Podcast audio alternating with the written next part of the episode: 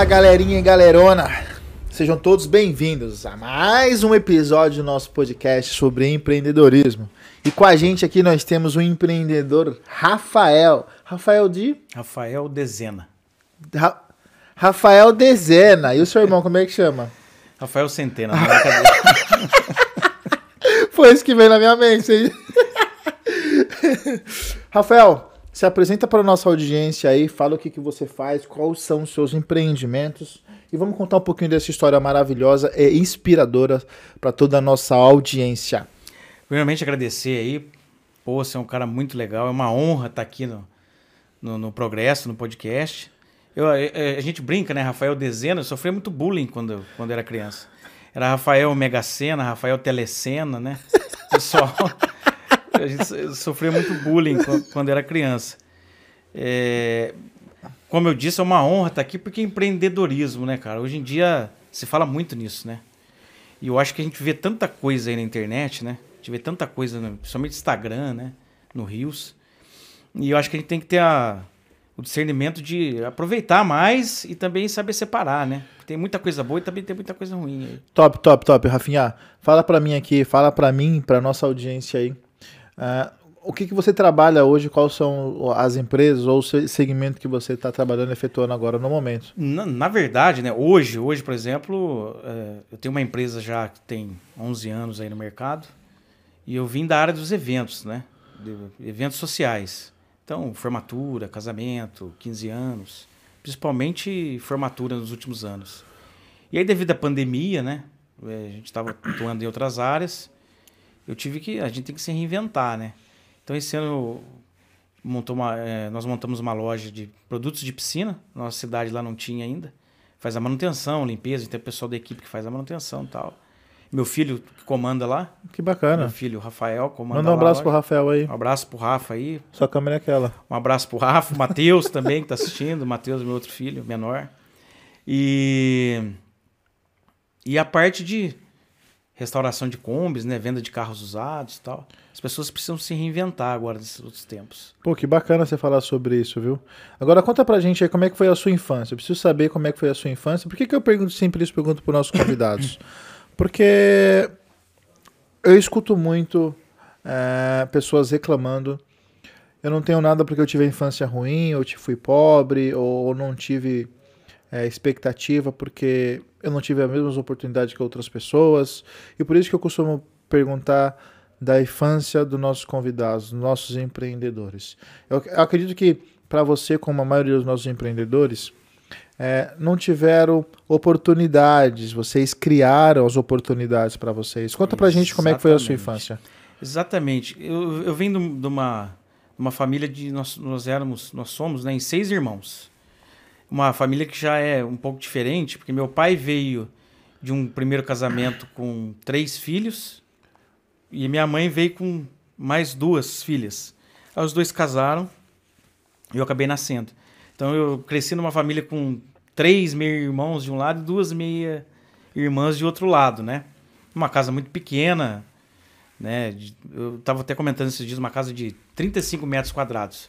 Às vezes eu falo hoje, ó, vocês reclamam de tamanho, né? A gente, nós éramos em oito, numa casa de 35 metros quadrados. Dormiam dois na cozinha, dormiam mais o restante dos quartos na sala, a gente dividia na casa ali.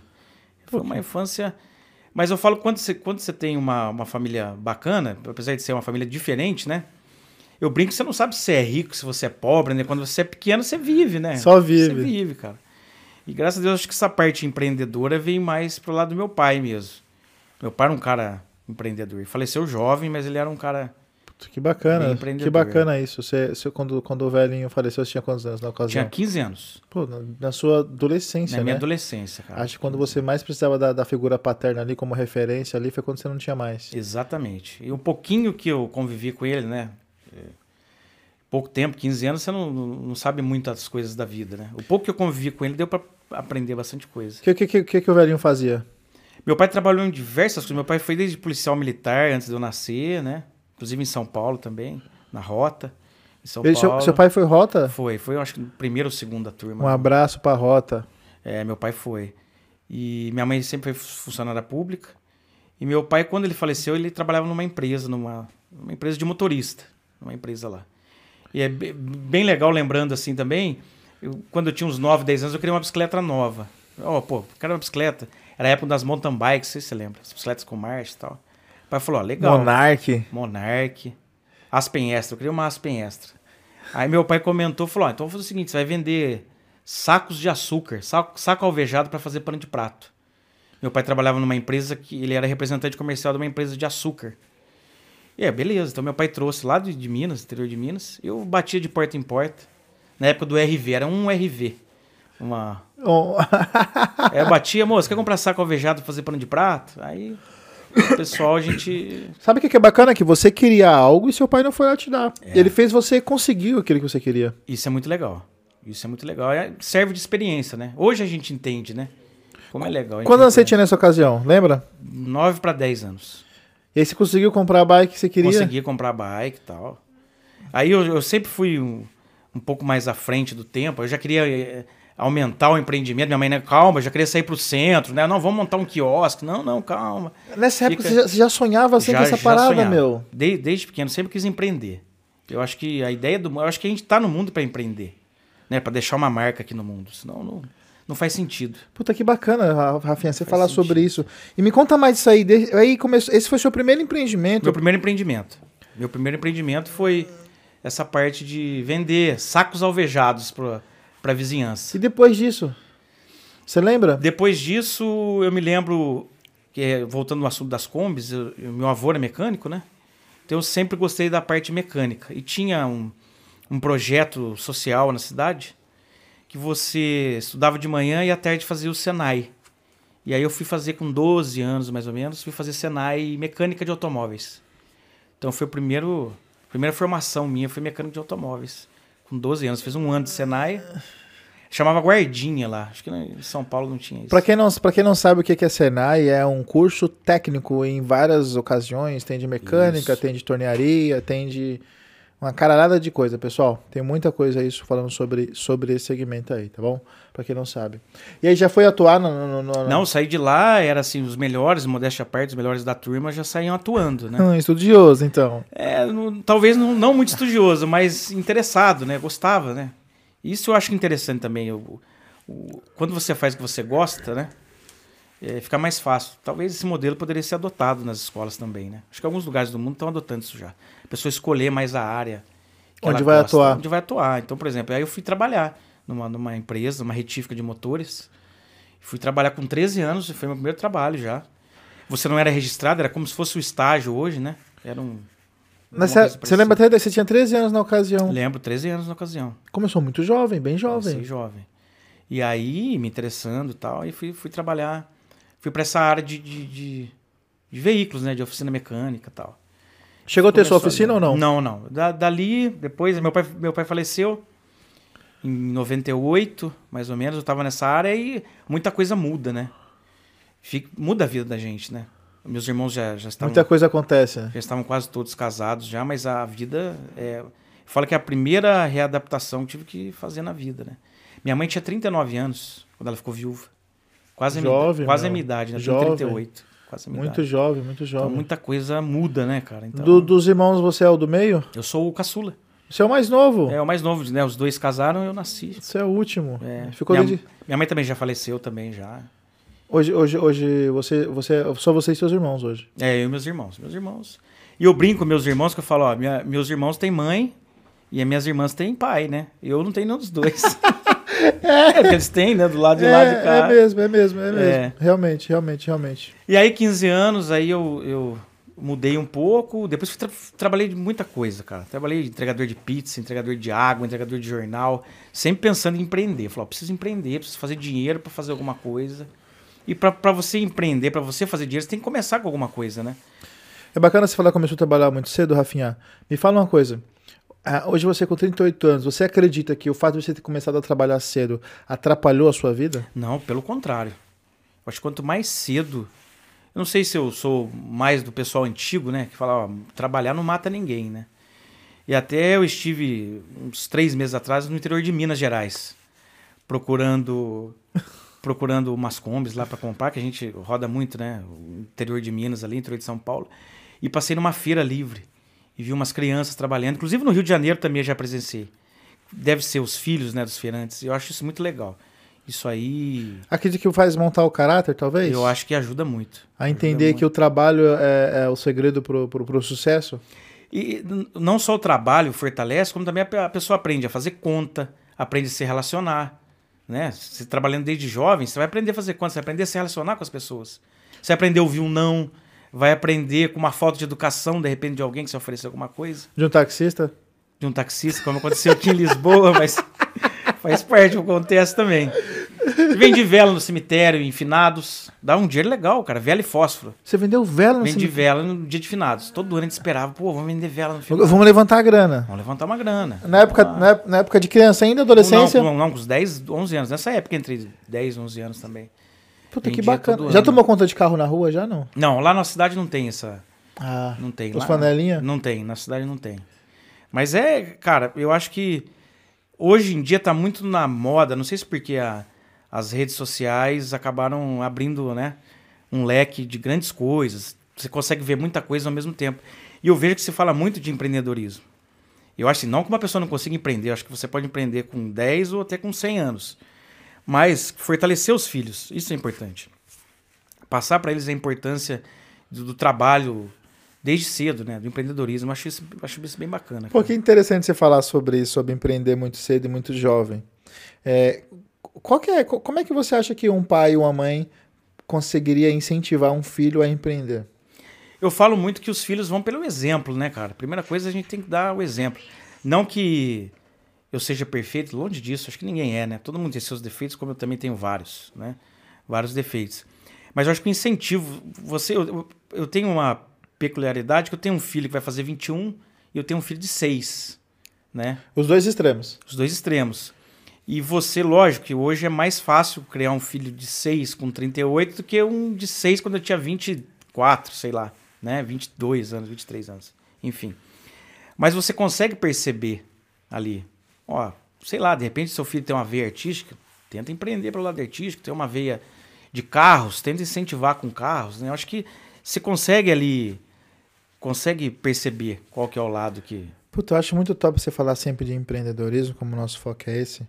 É, você acredita que para a pessoa conseguir alcançar, claro que sucesso é muito é, subjetivo, para alcançar altos patamares, principalmente financeiro? Porque eu vejo muitas pessoas, mas muitas, inúmeras pessoas dizendo que eu não vou conseguir nada porque eu nasci de família pobre, só político tem vida boa. É, eu ouço muito isso, né? Qual que, qual que é o aprendizado que você tem sobre isso, para essas pessoas que estão sempre batendo nessa mesma tecla? Eu acho que a primeira coisa é ter, procurar fazer o que gosta. Né? Eu percebo também, por exemplo, eu, eu percebo não, vi muitos casos de amigos. Ó, está na moda agora, vou citar um exemplo. Vender esfirra. Todo mundo vai lá fazer esfirra. Mas você gosta de culinária? Você gosta de, de... Ah, tá na moda... Então, mais ou menos, você tem que aproveitar uma base. Por exemplo, se... Pô, tem uma base musical. Então, você pode ser cantor, você pode ser produtor, você pode montar um bar para ter música ao vivo. Então, procurar procurar o segmento, não especificamente que você faz. Mas, por exemplo, eu, eu, eu atuei muito tempo na área de eventos. A gente partiu para a área de carros antigos que tem a ver com vendas. Eu vendi eventos, hoje eu vendo combis, que também é um sonho parecido com eventos. Você entende? É uma- É uma veia assim meio, meio parecida. E, e em relação à família pobre, eu acho que não, não faz sentido nenhum. O que eu percebo muito hoje, as pessoas, é, as pessoas querem começar a trabalhar, abrir um, abrir um comércio ou empreender e querem andar de Ferrari no final do ano, né? Já quer resultado em um ano já. Eu acho que quanto mais você busca só a parte financeira, menos você tem. Eu acho que, na verdade, o empreender é você prestar um serviço para as pessoas para facilitar a vida delas. Se, quando você faz com- como você gosta, pô, que nem eu- nós temos aí, um, entre vários empreendimentos, uma loja de piscinas. Nossa cidade não tinha uma loja especializada em limpeza de piscinas. Pô, vamos montar. Então a gente facilita a vida das pessoas. Em primeiro plano, você tem que pensar em primeiro plano em, em facilitar. Você- Depois na parte financeira. Você encontra um déficit naquele, naquele segmento e procura empreender na, na, na- na- naquela parada ali. Tem a ver com venda, atender bem, todo mais ou menos o mesmo segmento. Vamos lá.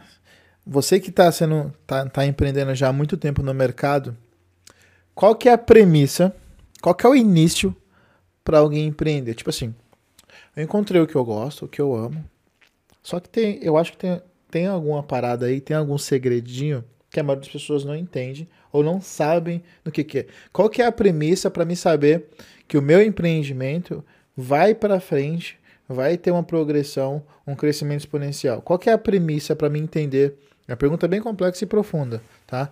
Uh, entender, assim, meu, eu tenho que ser bom nisso. O que, que você acha que tem que ser isso? Ah, primeiro, assim, é, eu, eu, eu, longe de mim querer ser um coach, né, cara? Eu acho assim, hoje está muito na moda isso, né?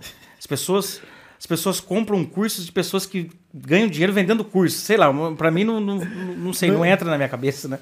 É um negócio meio estranho, né? Pô, você compra um curso de um cara que, que vende curso, que ganha dinheiro com curso. Com curso. Sei lá. o mínimo que ele pode ensinar é vender curso, né? Exatamente. Pô, é, na verdade, fala assim, ó, você quer me ensinar a vender o curso, não o conteúdo do curso, né? Porque é muito estranho. Eu acho assim, é muito, eu acho que é muito difícil empreender no Brasil, como é, é difícil empreender aqui na Europa. Você é um empreendedor, tá fazendo maior sucesso aqui com esse podcast. Sei que você tem outras áreas também. Mas eu acho que a primeira coisa, assim, a pessoa tem que. Eu acho que dificilmente você consegue empreender do zero. Assim, ó, sei lá, tô com 18 anos, tirei a habilitação agora e vou montar uma empresa.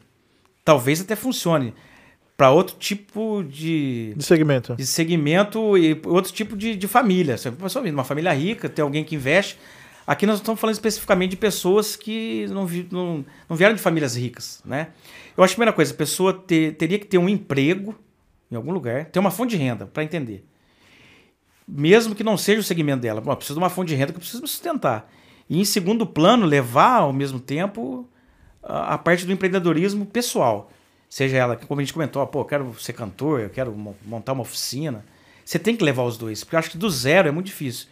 E o terceiro passo é você buscar apoio no lugar onde você está.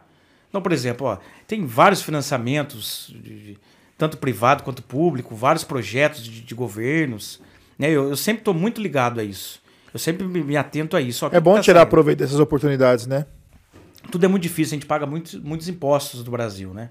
Então, o que você puder usar como seu aliado, que não é muito, mas é, é, é um começo. É, é, a pessoa tem que ter esses três pilares: uma fonte de renda, andar paralelo com o projeto e procurar uma ajuda, seja onde for, privada ou pública. Que bacana você falar sobre isso. Então, vamos lá. Eu tenho meu emprego, não estou feliz com ele, porque a maioria das pessoas passa por isso. Quando eu falo que passa por isso, é. Se eu perguntar para qualquer pessoa que trabalha como CLT, ela vai me dizer alguns, vai me apontar alguns problemas, isso é unanimidade. Trabalho muito, ganho pouco e não tenho tempo. Exatamente. Todos eles vão dizer a mesma coisa. Você está feliz com o seu emprego? Não, por quê?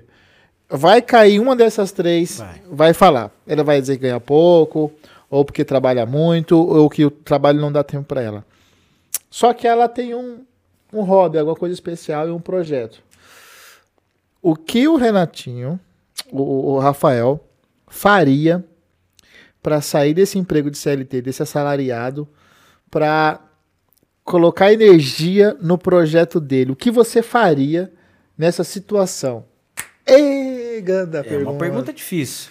É assim, eu, eu costumo dizer, como, como a gente não está aqui para coaching, tá para para é, usar a nossa história para incentivar outras pessoas, cara, a gente, eu acho que a gente sempre acha um tempo.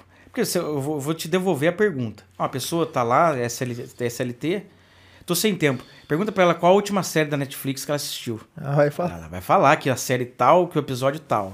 Então, por exemplo, você tem ideia, quando eu tinha 19 anos, 19 anos, é, eu queria muito trabalhar com eventos. Quando eu tinha 14 anos, eu gostava de fazer bailinhos em casa. Não sei se é da tua época isso. Juntava a galera e fazia bailinhos em casa. Então, depois meu pai faleceu. Meu filho nasceu, eu tinha 18, 17 para 18 anos. Então tive que trabalhar porque eu tinha, tinha uma criança, agora dependia de mim. Então, para você ter ideia, vou começar pela, pelas as 9 horas da manhã. 9 horas da manhã eu ia para um restaurante, trabalhava de entregador de comida no restaurante. É, saía do restaurante, eu ia entregar água. Depois do almoço tinha um disque água, precisava de um extra. Então eu entregava água da. Almoçava no restaurante das duas da tarde às sete da noite. Às sete e meia eu entrava para entregar esfirras de moto. Das sete e meia eu ia até meia-noite. Às cinco horas da manhã eu pegava o jornal para entregar, entregava até as nove e já ia pro restaurante de novo. Caraca. Então foi uns dois anos assim seguidos até eu conseguir juntar, juntar um pouco de grana para fazer. Eu me formei em técnico em cerimonial pelo Senai. Só que era em Ribeirão, que é 150 quilômetros de distância da minha cidade. Você arrumou tempo, não importava. Você queria fazer algo, você arrumou tempo. Eu acho que funciona muito assim, respondendo a sua pergunta. Quando você quer de verdade alguma coisa, eu quero aquilo. Você consegue. Isso, e eu não, eu não tô aqui pra, fa- falar, pra ser clichê, né? Não tô, não quero nada. não- tô usando a minha, minha Você, experiência. você, É, ué. eu queria muito, eu quero muito aquilo. Funciona muito bem assim. Não tem nada a ver com o livro segredo, né? nem a chave do universo, nada disso. Eu acho que é mais a parte mesmo energética dos seus pensamentos, né? Esse que é o segredo. Você vai, o cara é CLT. Ele tá, com certeza, tá infeliz no trabalho. Pô, então tenta fazer o seu hobby da meia-noite às três, pô, que seja. Entendeu? Tenta fazer dinheiro com o seu hobby. Tenta fazer dinheiro com o seu hobby. Porque também, se ele não fizer o que ele gosta, não vai funcionar também. Não vai, ter, vai ser duradouro, né? Não vai ser, não vai ser duradouro. E a gente vê várias histórias por aí também, né? Porque a pessoa tem, tem que entender o seguinte: o segredo não tá no, no dinheiro que você vai ganhar. O segredo tá na caminhada que você faz para chegar até lá. O Entendeu? trajeto, né? É o trajeto que é o legal. O legal não é chegar na- no, no destino, o legal é a viagem, tem que aproveitar a viagem. Porque se chegar lá, se estiver chovendo, vamos, vamos usar aqui uma praia como Sim. exemplo. Pô, tá chovendo, mas na viagem a gente parou num lugar legal, fez umas fotos numa montanha. Deu viu- risada. Deu risada, contou piada. Então eu acho que isso é o segredo. E funciona muito bem. Você, exemplo disso, um puta do empreendedor. Quando você faz uma coisa que você gosta, é automático vir o sucesso. Isso é, é automático. Isso é fato. Isso é fato, não tem como. Isso é fato, isso é fato, Isso é isso é fato. fato. Não tem como. Vamos lá. Tá sendo fantástico esse bate-papo. Me fala uma coisa. Com quantos, com quantos, é, com quantos anos que você parou de trabalhar no entre você entrou no segmento de trabalhar com eventos de formatura? Você tinha quantos anos na, na ocasião? Ó, eu comecei a trabalhar com eventos em 2003. 2003. Então eu sou de... 30 aninhos. Não, 2003 eu tinha 21. 21, é, eu ia falar 22, 31, por aí. é, é. 22, 21 para 22 eu comecei nessa... quanto tempo, quanto tempo trabalhando com evento? Eu comecei numa empresa da minha cidade, né? E a gente falava carrier, que é o cara que descarrega o caminhão, leva as coisas, leva a parte de cenário, tal, tal, tal. E essa empresa tinha um braço em São Paulo. Era muito legal isso. E eu ficava, pô, vocês precisam me levar para São Paulo, né? Eu quero, quero aprender lá, quero fazer as coisas. Então fui uma temporada para lá, aprendi a mexer com tecidos, que são os tecidos cenográficos, fazer a parte de decoração com tecidos, né? Nesse tempo eu já tinha feito cerimonial, então sabia um pouco de cerimonial. Então fiquei uma temporada lá, não lembro, um mês, dois meses. Trabalhava nos shoppings, tal, fazia os desfiles. A empresa também era muito focada em desfile, desfile de moda. Ah, que bacana. Então a gente trabalhava, trabalhei no Shopping Morumbi, trabalhei trabalhei no Shopping Guatemi, fazia Você conhece bem o centro de São Paulo, então, né? Rodou muito ali, né? Mas só trabalho. É, rodava trabalho, não, não saía naquela pra época. passear, focado né? para aprender, né? Sempre focado. E fazia o que gostava. Depois eh, eu retornei para a empresa, né? Depois dessa temporada, fiquei, não me lembro agora, até 2007, se não me engano, mais uns quatro anos na empresa. Depois disso eu abri a minha empresa, Que foi. chamava eh, Rafael Dezena Produções. Que, Que era top! casamentos, aniversários. É. Foi em 2007. Abri uma empresa, aí comecei, né? É a parte de empreendedorismo, né, cara?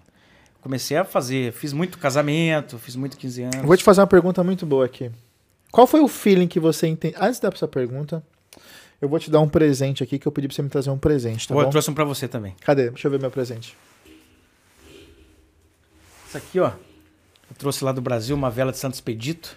Sou devoto do Santo das Causas Impossíveis. Top! Pra Top! dar sorte aqui no podcast. Essa tem, tem cheiro? Tem, tem, sabe? tem aromática, aromática. Boa! Muito legal. Eu vou abrir aqui já, tá? Aliás, eu não vou abrir não, que eu não vou ter onde colocar ela aqui, mas vou deixar ela guardadinha aqui na estante, junto com todos os nossos presentes. E eu vou entregar o seu presente aqui, meu amigo. Pô, Ah, será que você sabe o que, que é? Sabe, né? vamos cuidado, lá. cuidado, cuidado. Pô, muito legal, ó. A canequinha do nosso programa Progresso. Olha lá, sucesso, velocidade, força, É isso que nos representa. trabalho aí, ó. Minha câmera é aquela, né? É. Olha aqui que legal, ó. E progresso. Valeu mesmo, progresso, cara. Visão, progresso. Legal, legal, legal, legal. Deixa eu te servir aqui. Quer um Guaraná? Quer uma Coca? O que, que você quer? Uma coca, uma coca. Me fala uma coisa agora, Rafinha. É. Quando você trabalhava com produção e eventos para uma empresa que não- já era uma empresa grande, né? Tinha um bra... Era uma empresa que tinha um braço grande, né? Quando é que Saúde. você é, entendeu esse feeling? Vou, vou abrir a minha empresa. Quando é, quando é que foi esse momento? Por que, que você chegou nesse momento? Então, isso é muito interessante. E sempre frisando que a gente está no bate-papo não para ser coach, que eu acho que cada um tem a sua história também, né? Mas você trabalhar com eventos é uma coisa muito personalizada. Chega um momento que você fala assim, pô, é, essa parede aqui vai ser branca. Como você está numa empresa, não é você que comanda, fica difícil você expor, porque é uma coisa meio particular, né? Eventos é particular. Apesar da pessoa escolher, mas você que induz a pessoa, entre aspas, a escolher. Pô, tá na moda agora preto com branco. E aí você vai. Você, como, quando você faz o que você gosta, você vai crescendo de uma tal maneira que chega uma hora que você tem que. Você tem que arriscar. Fala, pô, vou ter que fazer porque aí você consegue levar mais do seu jeito, né? Você passou. Você, então, peraí, deixa eu ver se eu só entendi, tá? Você passou a entender que você estava fazendo muita coisas ali, é, determinado nessa empresa.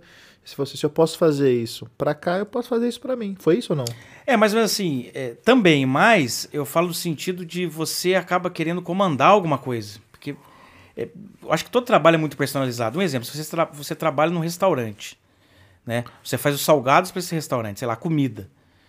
O chefe fala, ó, você precisa fazer a comida com pouco sal, mas você na sua cabeça, pô, se eu fizer com mais sal, eu vendo mais. Entendeu? É porque é o seu perfil. Oh, o cara serve costela todo dia. Eu prefiro servir asinha de frango no, nas terças-feiras. Aí, aí, que é o momento que eu acho que a pessoa acaba querendo. Mas eu, mas eu agradeço. Uma, uma das coisas mais importantes para quem quer empreender é não esquecer da onde você veio lá de baixo. Eu comento muito isso, principalmente com meu filho mais velho. Eu agradeço demais essa empresa, foi uma oportunidade que ela me deu. Né?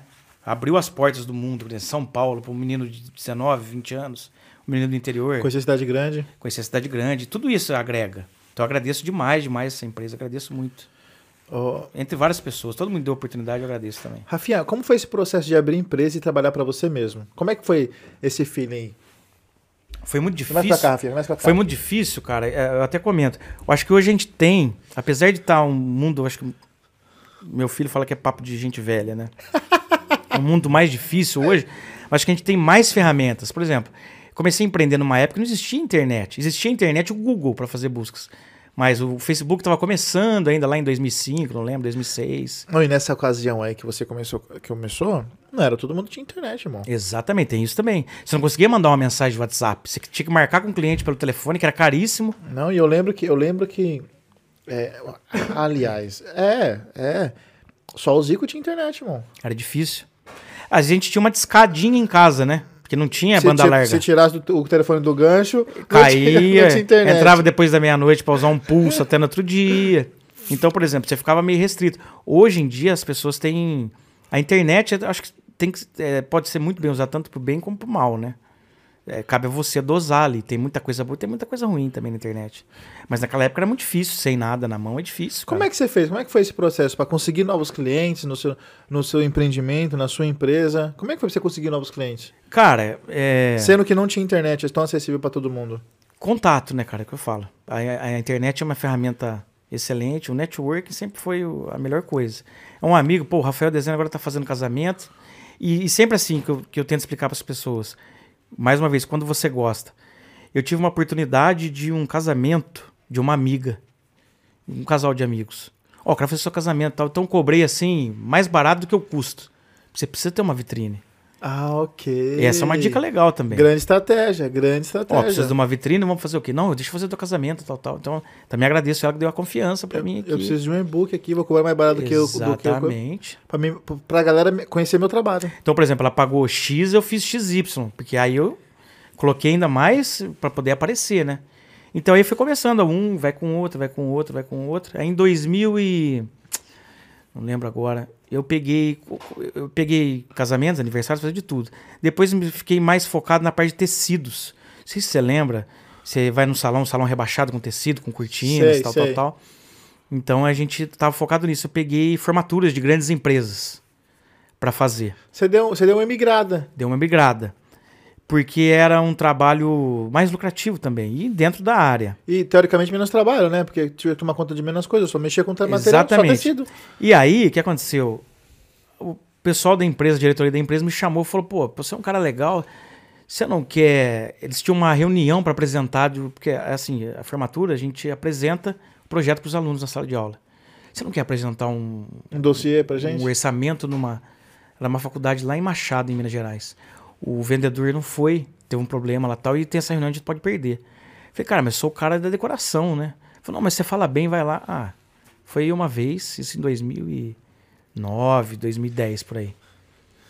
E fechou. Aí fechei com a turma, aí comecei, eu levava paralela a minha empresa de decoração e ao mesmo tempo aí eu comecei a representar uma empresa grande de formaturas.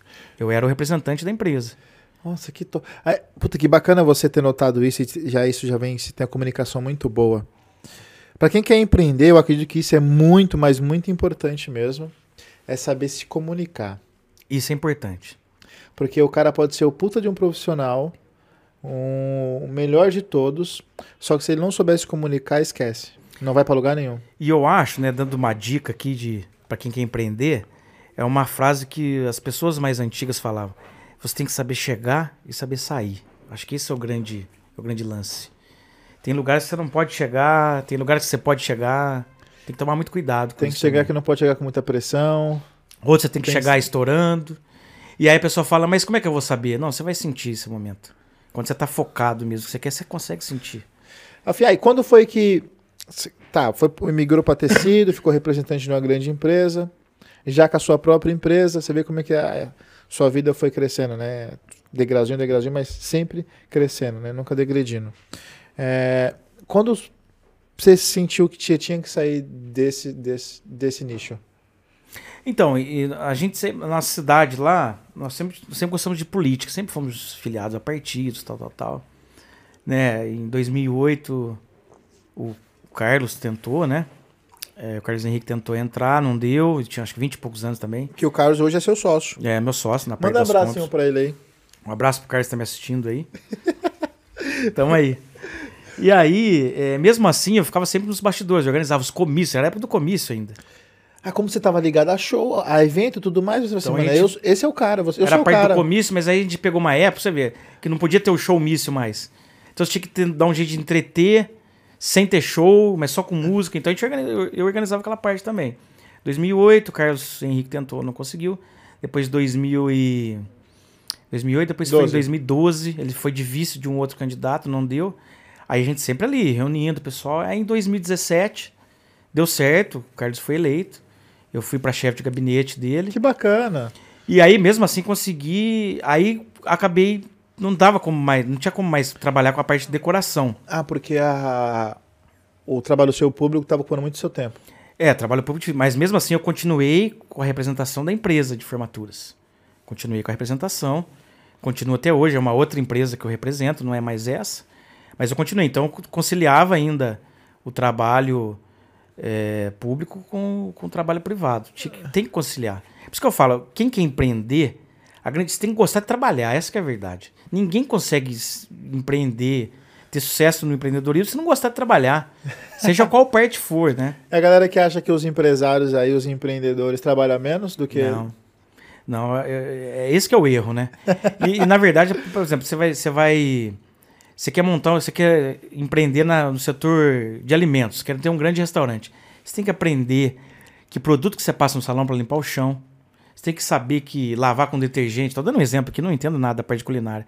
Mas esse detergente vai dar um gosto no, no, no- no- No alimento. no alimento, você tem que. Não é o cara, pô, eu quero empreender, eu quero ser chefe. Não, o chefe tem que saber descascar batata, tem que saber limpar o chão, né? Tem que saber abrir a porta do estabelecimento, que às vezes enrosca, tem que dar um tapinha pra subir, sei lá, tô dando Tem que uma- saber todas as artimanhas. tem que saber tudo, você tem que saber tudo da tua área. Eu acho que esse, por isso que eu digo que a internet tem o lado bom e o lado ruim. A- às vezes mostra muita parte só um cara começando e já andando de Ferrari na beira de uma praia lindo, maravilhoso. Não, tem um caminho a ser seguido, né? Até chegar lá, né? Até chegar lá. E tem que ser entendido esse caminho. Senão não, não vai, tem que ser entendido. Né?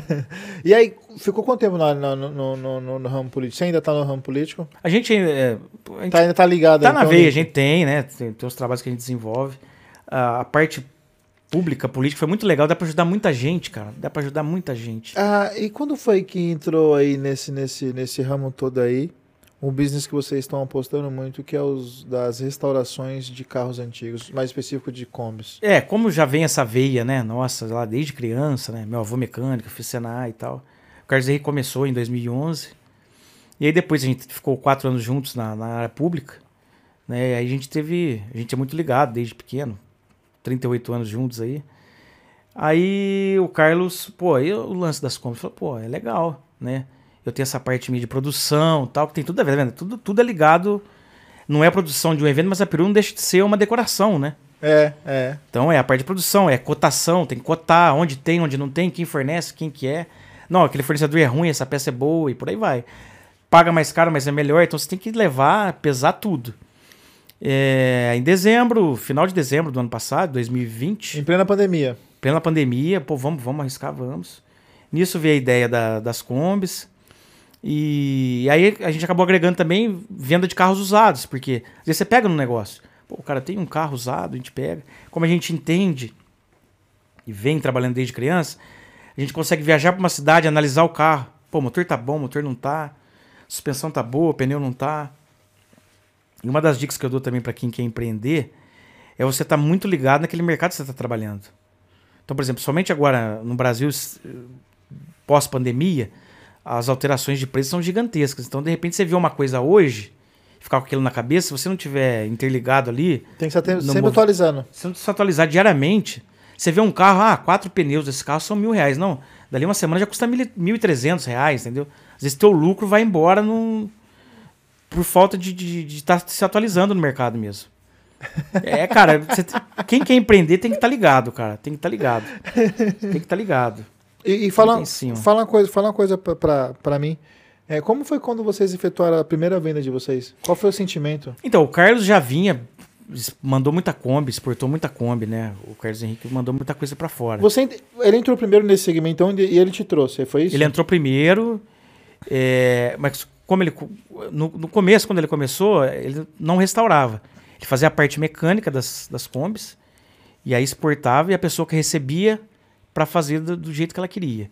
A ideia nossa, quando eu entrei para a empresa, né, quando a gente se juntou, na verdade, era já mandar o produto final pronto. Que é um pouco mais difícil, muito mais trabalhoso, mas mais rentável. É, um é mais rentável e dá um sentimento também mais legal, né? Do que só você achar um, uma Kombi, fazer a parte mecânica que é invisível e mandar. Você vê ali e falou, pô, a gente que idealizou aqui Vou fazer uma pergunta interessante para você. Eu, eu, tudo que eu construo eu, eu acho interessante e, e crio amor pelaquela parada ali.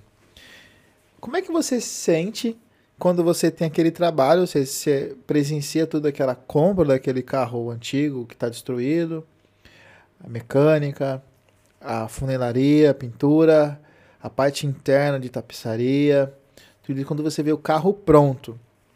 Como é esse sentimento de ver o carro sair e falar assim, mas esse carro não vai ser meu, esse carro vai para outra pessoa, esse puta desse carro. Como é que é esse sentimento?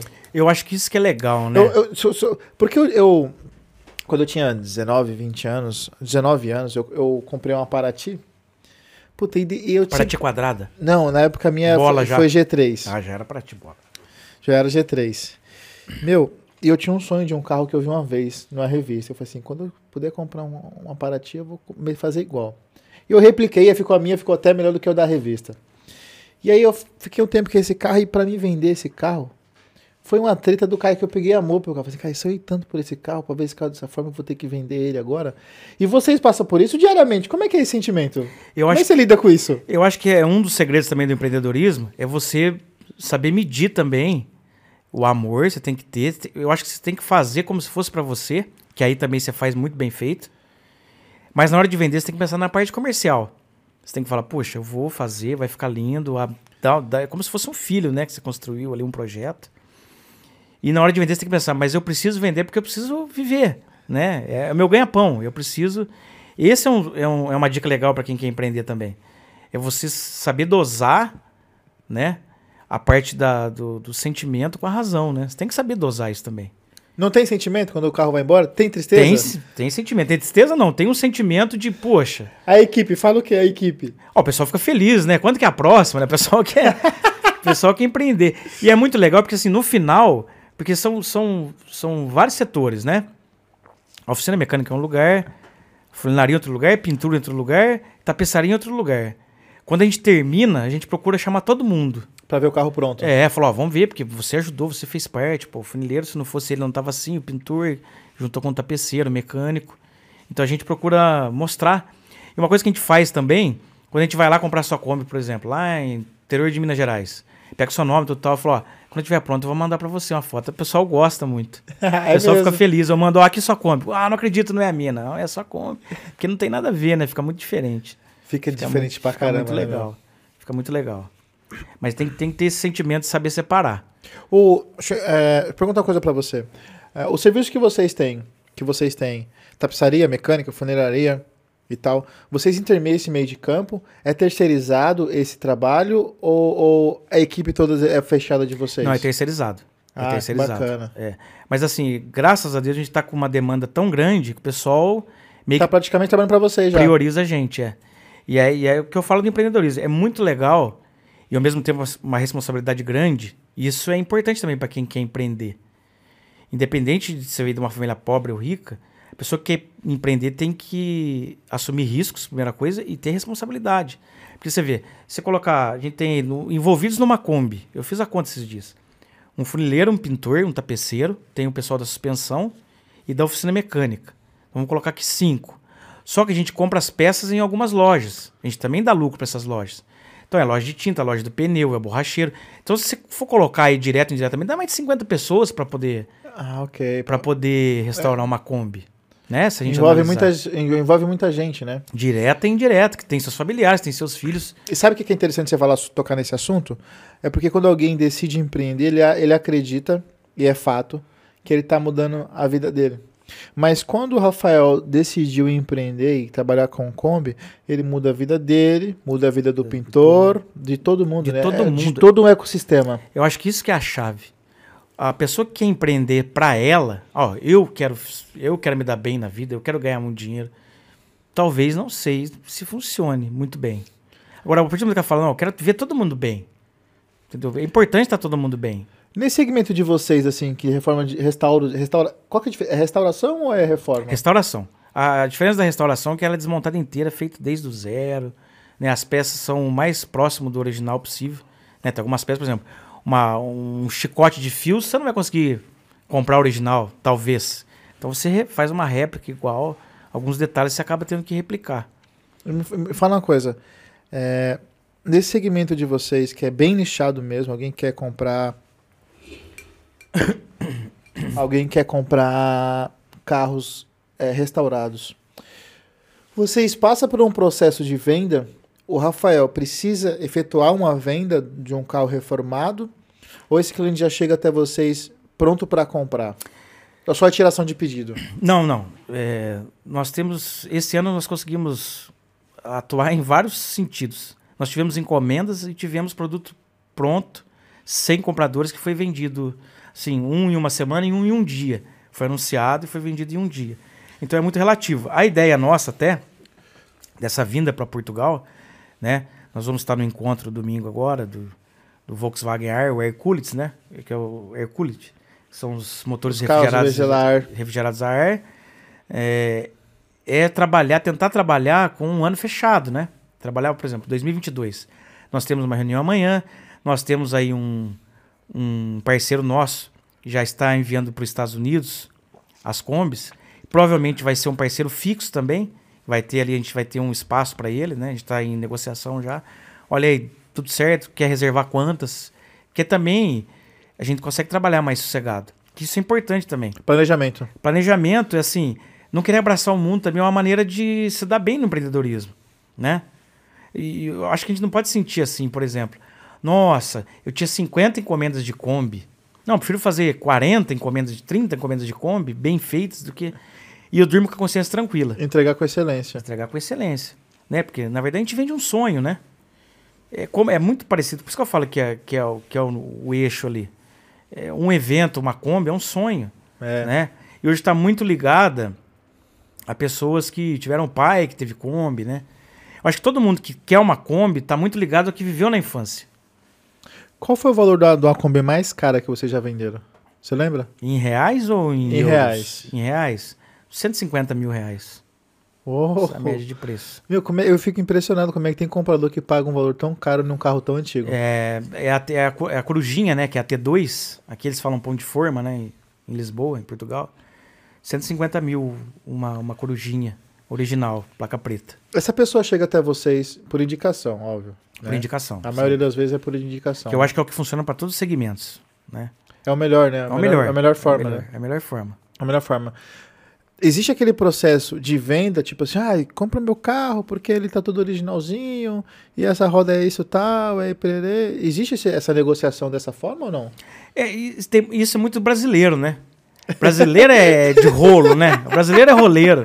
Pega meu carro, pega minha geladeira, pega um, um aparelho de som 3 em 1, Leva um filho, leva um, cachorro. filho, leva um cachorro. Isso é, isso é do brasileiro. A gente já nasceu com isso, né? A gente fala é roleiro. A gente nasceu no rolo já. Aparece muita troca, né? Então a gente avalia.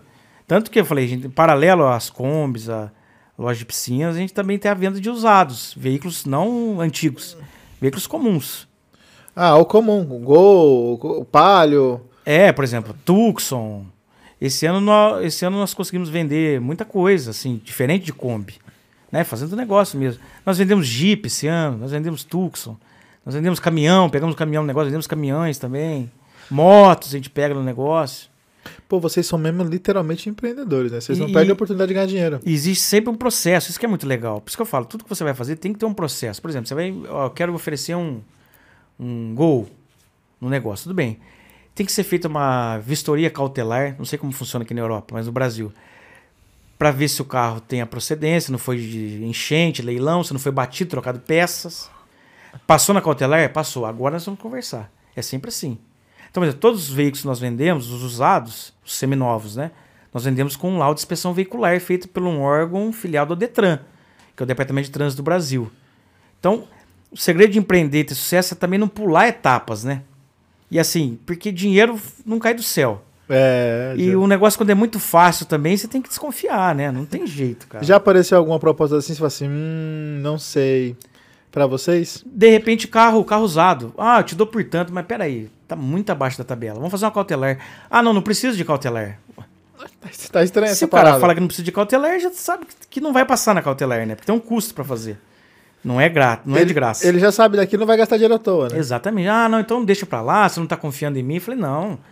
Negócios, é ne- negócios são negócios, né? Sempre, é, aí entra aquilo que a gente conversou agora há pouco, é a razão e a emoção, né? E você olha, nossa, coitado do rapaz, não. É, aí entra a razão, entendeu? Vamos fazer o certo, procedimento é uma cautelar, vamos fazer uma cautelar, vamos, vamos agir dessa forma. Rafael, bacana você falar sobre isso, que você tem um sócio, que é praticamente o irmão seu. É, nós somos criados como irmãos. Qual é o princípio para alguém que está querendo iniciar um projeto e não tem grana suficiente, quer encontrar um sócio um investidor, é, algum amigo, enfim. Qual é, qual é o feeling que você, Rafael, identifica de alguém que po poderá ser seu sócio no futuro? Eu acho que, primeiramente, a pessoa tem que ter a mesma linha de pensamento. A linha, não ser igual. Ninguém pensa igual em ninguém, né? Mas ter a mesma linha. Por exemplo, se o cara não for do, do, do eixo, né? Do nicho ali de, de restaurante, aí você tem que pesar bem. Pô, o cara vai entrar só com a grana. Sabe assim? Você vai dar conta de organizar tudo? Porque muitas vezes o segredo de empreender também não é só o dinheiro. Eu acho que tudo é meio que pesado ali. E talvez eu acho que o trabalho é mais difícil do que o dinheiro para empreender. Por exemplo, uma pessoa hoje, ó, quero abrir um restaurante. Vai no banco, pega o financiamento, abre o restaurante mais lindo que tem no mundo. Mas e aí o trabalho de tocar o lugar, entendeu? De empreender ali. De buscar coisas novas. de Fazer a parada rodar. Isso é o difícil. Talvez com sócio é uma oportunidade de você poder dividir, né? Porque, por exemplo, é, aparecem negócios, por, vou citar um exemplo aqui. Olha, eu vou aí domingo, 11 horas da manhã, ver a Kombi. Eu moro aqui tal cidade. E se é um dia que você não pode? Você tem um sócio, ó, vai lá, se É. apresenta. Então, você tem que ver o sócio tanto quanto a parte financeira, mas quanto a, a parte do trabalho também, né? A pessoa tem que empreender junto. Voltando, voltando pro lado do empreendedorismo, continuando com o lado do empreendedorismo, na verdade, que, ah, você acredita que vale a pena eu, que sou um cara assalariado que ganha meus dois mil reais por mês, é, ir no banco e pedir empréstimo para tocar um, um empreendimento meu? Cara, hoje nós temos no Brasil diversas, diversos órgãos públicos, né? Que fazem um trabalho de assessoria, inclusive de planejamento do, de um possível empréstimo. Um, um, um dos órgãos muito legais que eu tive a oportunidade de conhecer por dentro, quando estive na área pública, é o SEBRAE. O SEBRAE é um, é um órgão assim fantástico no Brasil, né? Não sei se o pessoal conhece aí. O Sebrae, que é um, que é um órgão público que dá apoio às empresas, né, no Brasil. Dá treinamento e tudo mais, Dá né? treinamento, faz a parte de planejamento financeiro, planejamento técnico, é, abrange diversas áreas. Eu acho que um, o grande passo, né, para quem não nasceu rico e não tem herança, é procurar um órgão desse. E eu acho que acreditar sim, porque, por exemplo, nem tudo a gente consegue juntar o dinheiro. O cara que abriu um, sei lá, um restaurante, tudo mudou muito essa ideia, que eu acho uma ideia muito legal. Como é que ele vai conseguir juntar? Eu não sei quanto seria para abrir um restaurante, mas entendeu? Nossa. Tem que buscar um apoio, né? Então cara? vale a pena então o cara investir Vale no, no sonho dele, no objetivo dele de ir atrás de um empréstimo para colocar a parada dele para rodar. E uma dica também que eu costumo dizer para as pessoas: um ano, dois anos, difícil, cara. Os primeiros anos são difíceis. São, né? São difíceis. A pessoa acha que é o que eu falo, que é o pro bem e pro mal da internet. Empreenda comigo. Aparece o cara com uma Ferrari, vão, andando numa praia. Não existe Aí isso. você cara. pega um pouquinho do dinheiro que você tem, joga lá na fogueira e queima tudo e já era, fudeu. Não adianta. Tem que ter paciência e responsabilidade.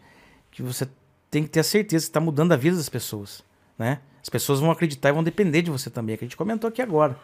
Qualquer coisa que você vai fazer, você envolve muita gente. Às vezes você pensa, ah, eu abri um, eu abri um trailer de lanche, é só eu o chapeiro. Não, o chapeiro tem a família dele, tem o cara que você compra o hambúrguer, que vem a mostarda, o cara que faz o pão, é o cara que arruma o pneu do trailer. Então você vê que você é uma roda, né?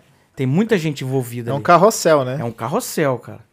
Literalmente um carrossel. E quando você tem ideia que você tá ajudando as pessoas, por, por menor que seja, é o jornal do bairro que você vai anunciar, né? É, é, é. Ué, é. você tá ajudando o cara ali, pô, entendeu? É. Fala uma coisa, voltando pra Caco, Caco, Caco Kombi. Cacocombi, voltando pra Cacocombi. Você tem sua Kombi? Cara, eu tenho uma Kombi 1993 que eu uso ela pra fazer diversas coisas. A sua Kombi tá reformada? Não tá reformada, minha Kombi é original. minha Kombi passa, falei, isso é, é de combeiro mesmo. Eu não tenho minha Kombi restaurada ainda. Qual que, é os, qual que é os planos do Rafael para um futuro próximo, dois, três anos aí, focado no empreendedorismo, nas suas duas empresas, você tá agora? Piscina e Kombi? Piscina e Kombi, isso. É isso. Qual que é os planos do Rafael para essas duas empresas? Cara, a primeira coisa também, antes de falar de futuro, né, é saber que quando você é focado e tem esperança, as coisas parecem que os caminhos se abrem. Né? A gente teve um movimento muito bom em 2021, só que a gente tem que colocar que é uma pandemia, né? Que a gente ainda não tinha vindo para a Europa. Então, o que, que, que eu espero? O que, que o Rafael espera para 2022?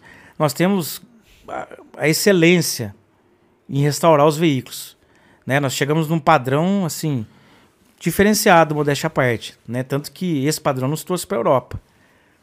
Então, acredito que o ano que vem, sem a pandemia, né? E com a bagagem que a gente está conseguindo em 2021, então acredito que 2021 foi um ano que a gente tem só que agradecer, mas foi um ano de plantar, entendeu? Acho que a gente vai colher muita coisa pro ano que vem.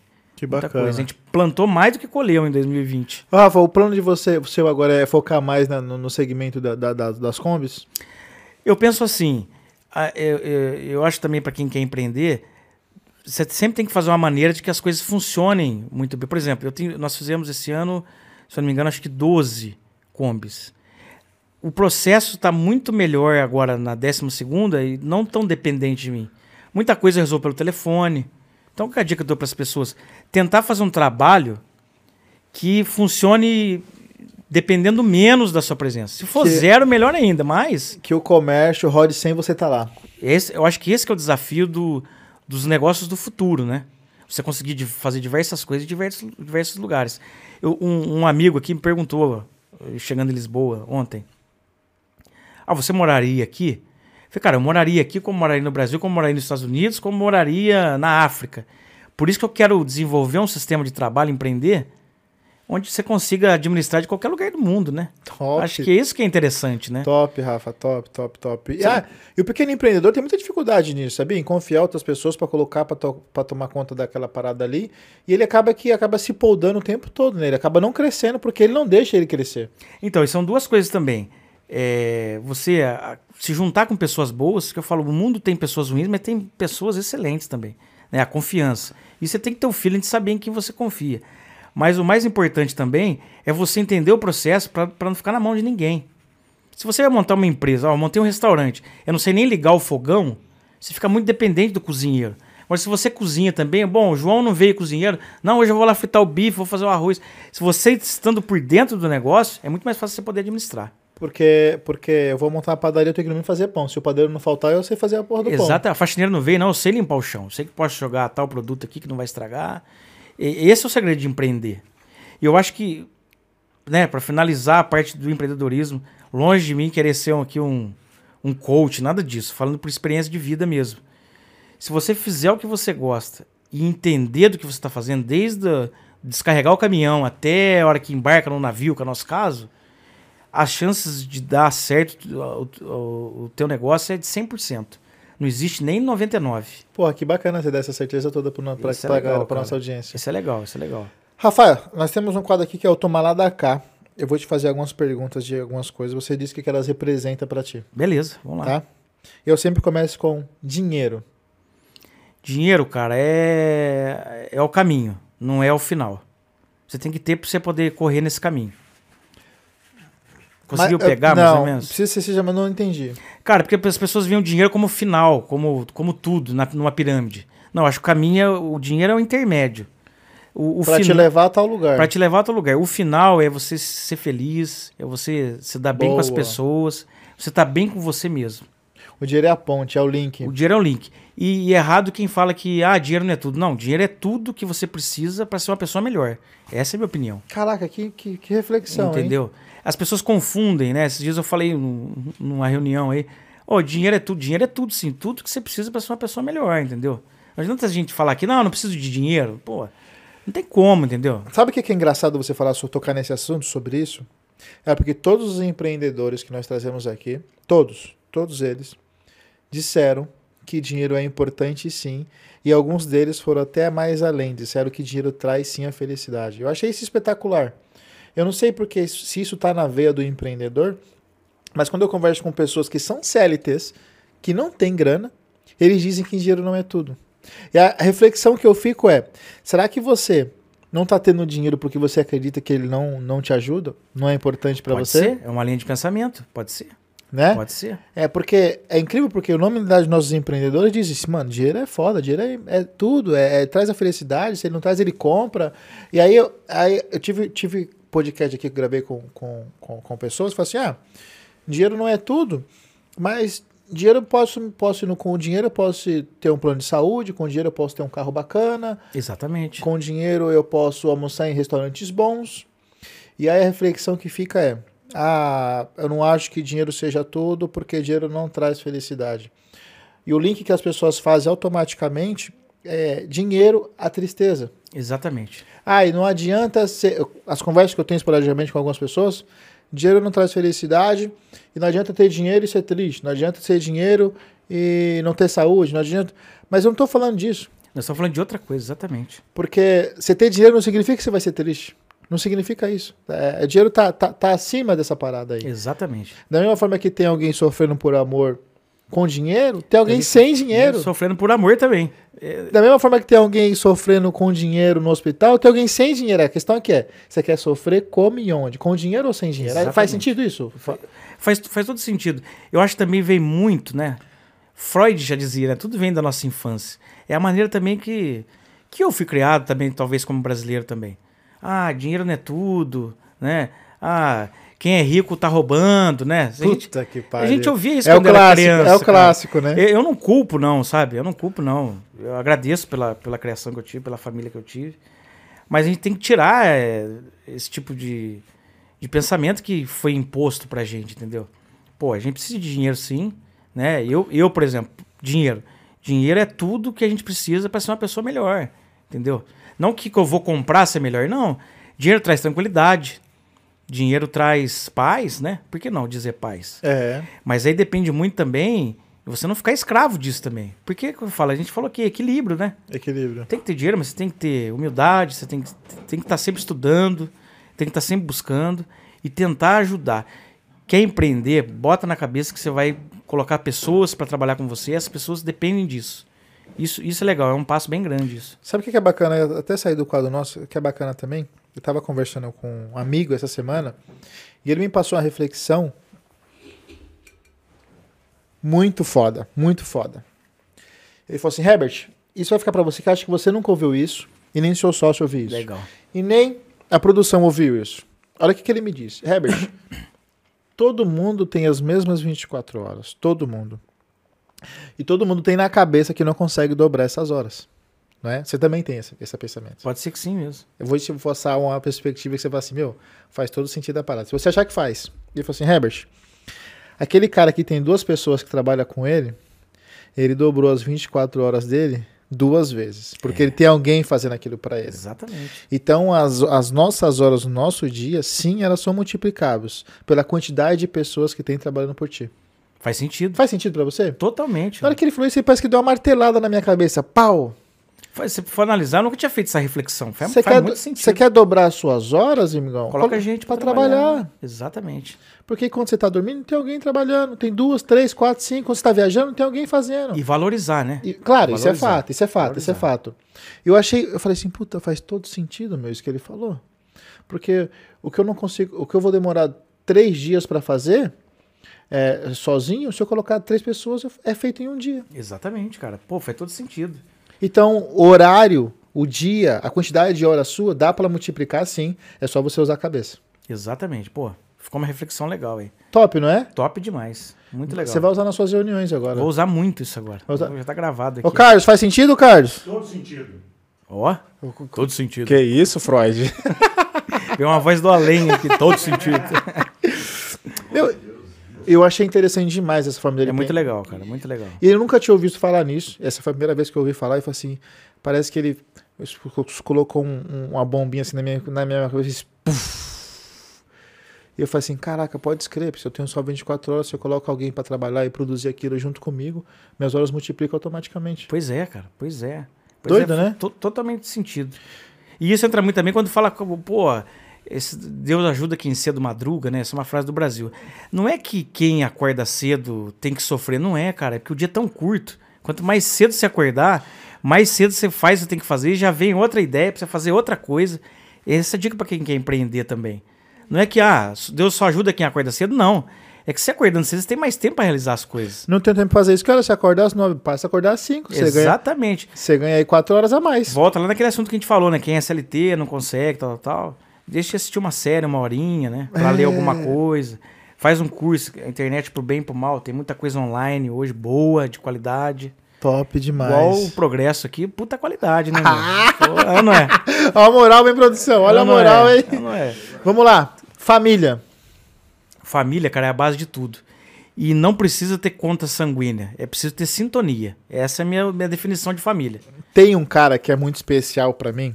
Top, engraçado a gente pensar na, na mesma coisa. Olha a frase que nós bolamos. Família. Olha que frase foda. E aí eu tô pensando, nós estamos pensando até em tatuar essa parada porque representa muito o que nós sentimos um pelo outro. E provavelmente o que você sente aí pelo, por algumas pessoas, né? Família. Caralho. Pera que eu vou lembrar, pera que eu vou lembrar. Família. Ah. Sangue. Olha só. Sangue faz parentes. E atitude faz família. Forma família. Pô, fechou. Do caralho, né, meu? Sensacional. Sensacional. É Porque eu falei, não precisa ter conta sanguínea. Tem né, gente que tá fora da sua família, que não tem o mesmo sangue que você e faz mais coisas por você do que o filho da puta do irmão, de um primo. E o cara tá desejando melhor pra você do que um cara mais próximo da Com sua certeza, família. cara, com certeza. Faz, faz todo sentido isso. Por isso que eu acho que família tem a ver mais com sintonia mesmo, né? Do que sangue. Não tem. Sangue- é, a frase é: sangue faz parente e atitude faz, forma família. Pô, legal essa frase, hein? Do caralho, né, Pô, meu? mais uma que eu vou guardar aqui pra mim. Meu, sangue faz parente. O cara é do seu sangue, mas é só seu parente. Porque às vezes o seu vizinho, o seu amigo, o cara que você conheceu no emprego, quer o seu bem melhor do que o cara que tá do seu lado todo dia com o seu sangue. É aquela famosa frase, né? Você quer ver se alguém gosta de você, conta as suas conquistas pra ele, né? Você vai ver no semblante da pessoa. Ó, tô bem, tô conseguindo as coisas, tá, tá dando certo. É, O literalmente cara olha isso. pra você e você fala, puta, esse, né? Literalmente Esse isso. cara não, não tem nada a ver comigo. Literalmente isso. Literalmente É um isso. teste legal pra fazer pra quem quer empreender, é um teste legal também. Né? Vamos lá, negão. Passeio. Passeio, cara, se puder ser vinculado com empreender, é melhor ainda. Olha né? que É o que tá tá acontecendo né? aqui hoje. Né, Nós viemos pra cá, uma cidade maravilhosa, mas a gente vê a trabalho. Então, se você conseguir unir passeio com empreender, é muito legal. E faz parte, entra, entra naquela questão da dose. Dose de trabalho, dose de passeio, dose de aprender, tem que ser tudo dosado. Carlos, você manda, manda aí alguma coisa aí, Carlos. Ah, uma, uma palavra pro, pro, pro, pro, pro, pro Rafael, que representa. O Rafael, pra mim? Não. Acorda, Carlos, acorda. Tá fazendo outra coisa. Fala uma frase que ele vai dizer que, que representa pra ele. Política. Política. Essa é minha, você fala outra. Política, cara. Uou! Política é a ferramenta que algumas pessoas possuem. A política, eu falo pública, não a política, porque todos nós somos políticos. Sim, sim, sim. Tudo é política. Você ir na padaria, você tá fazendo política, atravessar a rua. Mas é a ferramenta que poucas pessoas sabem usar pro bem de outras pessoas. Política é uma ferramenta, política pública. Carlos, Parceria. parce... Ixi, parceria. Parceria entra no empreendedorismo também. Entra? Sozinho, dificilmente. Que é aquela famosa frase que uma música diz lá atrás, né? Sonho que se sonha só é só um sonho que se sonha só. Sonho que se sonha junto é realidade. Aí é onde entra a parceria. Porra, que, ba... que parada foda, hein, meu? Essa frase. hein? Essa frase é legal. Essa frase é do Raul Seixas. Sonho que se sonha só, É só um sonho que se sonha só. e sonho que se sonha com parceria. Sonho que se sonha com parceria é realidade. Puta, que top, hein? Você já tinha ouvido falar essa, Carlos? Já, certeza, né? Certeza. Rafinha, tem algum recado que você quer dar pra galera aí? Onde é que a galera te encontra, encontra você e seus trabalhos? Ó, pessoal pode seguir o Instagram aí da Cacocombi, é, equipe, arroba equipe Cacocombi no Instagram. Nós temos a arroba Piscinas Clean, que é a nossa loja de piscinas lá em São João da Boa Vista e Águas da Prata. A gente atende a região ali, a sede em Águas da Prata. Águas da Prata a gente atende São João também. Então, arroba equipe Cacocombi, falar das combis, arroba Piscinas Clean, piscinas.clean e arroba Dezena Rafael, é meu Instagram aí Boa. quiser fazer parcerias, tirar dúvidas, qualquer contato, estamos lá, é só adicionar lá, chamar no direct, a gente bate Rafael, um papo. foi um prazerzaço. Pô, o prazer foi meu, feliz demais. Um papo muito inteligente. Melhor do que eu imaginava, Lisboa. Canal Progresso sensacional. Top, obrigado. Conteúdo de qualidade, parabéns, parabéns à produção aí. Eu que agradeço, eu que agradeço. Nós que agradecemos, na verdade, nós que agradecemos, tá bom? Vai, vai usar a caneca? Vou usar a caneca, vou deixar em cima da minha mesa. Quer mandar um abraço pra alguém aí? Mandar um abraço pra todo mundo de Águas da Prata. Pessoal aí da Prata nos assistindo, São João da Boa Vista, pessoal do Brasil também. Logo estaremos aí. Rafinha, um abraço, irmão. Obrigado. Valeu, tá? cara. Obrigado. Sucesso, viu? Valeu mesmo. Pessoal, um abraço e até o próximo episódio desse podcast maravilhoso. Fui!